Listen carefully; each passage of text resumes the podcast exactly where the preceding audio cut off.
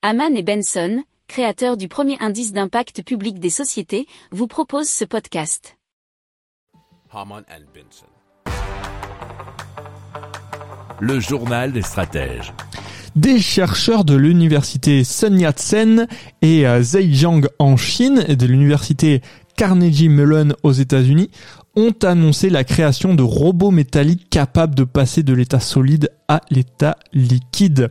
Alors le robot est composé d'une matière magnéto-active à transition de phase MPTM qui change de phase en réponse à un champ magnétique alternatif, nous dit futura-science.com. Il peut prendre différentes formes et soutenir une charge de 30 kg. Alors la technologie pourrait être utilisée en médecine pour encapsuler un corps étranger ou pour libérer des médicaments.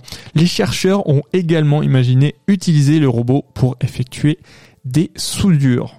Si vous aimez cette revue de presse, vous pouvez euh, vous abonner gratuitement à notre newsletter qui s'appelle La lettre des stratèges, LLDS, qui relate, et cela gratuitement, hein, du lundi au vendredi, l'actualité économique, technologique énergétique, mais aussi de l'hydrogène et puis de tout ce qu'on trouvera super intéressant pour votre vie.